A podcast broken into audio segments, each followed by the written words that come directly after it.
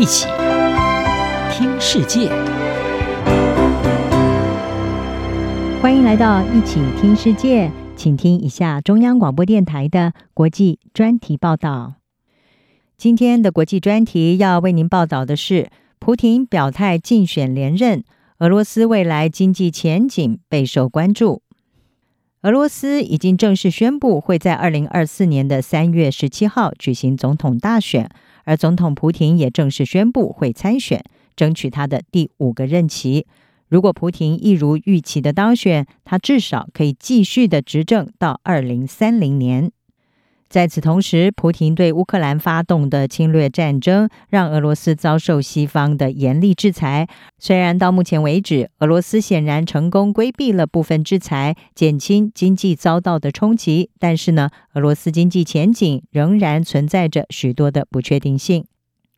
自从二零二二年二月俄罗斯全面的入侵乌克兰以来，欧盟已经对俄罗斯实施了十一轮的制裁，其中包括打击俄罗斯的石油和天然气出口，而欧盟目前也正在制定第十二轮的制裁措施。但是，随着乌克兰战争持续延烧，没有停止的迹象，面对西方前所未有的制裁，俄罗斯的经济表现还比预期来得好。根据俄罗斯的官方统计，二零二三年第三季，俄国的国内生产毛额 GDP 成长了有百分之五点五。二零二四年经济成长预期会达到百分之二。观察人士是表示，有了过去面对经济危机，还有二零一四年西方因为俄罗斯并吞克里米亚半岛所实施制裁的经验，普廷的经济团队已经学会如何管理这些风险。关键在于，西方一直没有办法有效地遏制俄罗斯的石油收入。虽然西方国家已经寄出了石油价格上限，把海运的俄罗斯原油价格限制在最多每一桶六十美元，但是呢，俄罗斯大部分的石油出口仍然是高于这个价钱，而且他们利用所谓的影子船队这些方式来进行规避，把大部分的石油转而销往了中国和印度。卡内基俄罗斯欧亚中心的客座学者普罗科彭科，他是指出，虽然俄罗斯经济表现良好，但是它的表现指标其实是具有误导性。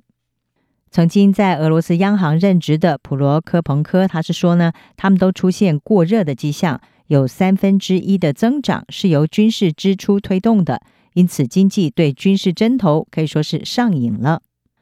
俄罗斯国防预算占 GDP 的比重已经从二零二一年的二点七个百分点增加到二零二三年的三点九个百分点，而二零二四年可能会增加超过百分之七十，占 GDP 的比重会达到六个百分点。这些其实还是保守的数据，因为呢，其他类型的支持，像是在占领领土的新建设，就隐藏在其他的预算当中。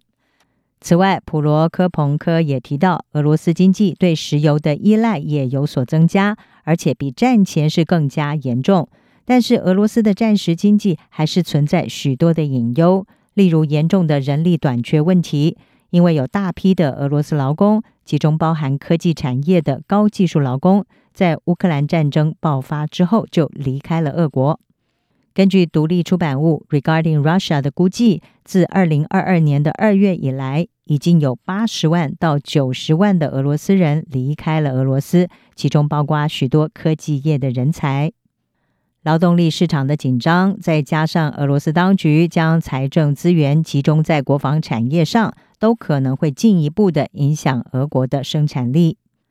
虽然国防军事的投资让俄罗斯账面上的经济数据表现出色，但是呢，随之而来的经济过热和通货膨胀，则可能会成为俄罗斯经济的一大考验。凯投宏观公司的经济学家皮奇他说：“随着俄罗斯经济从二零二二年的百分之二点一的衰退中反弹，关键问题将会是经济如何应对经济过热。”尤其在供给面的限制可能会抑制成长之下，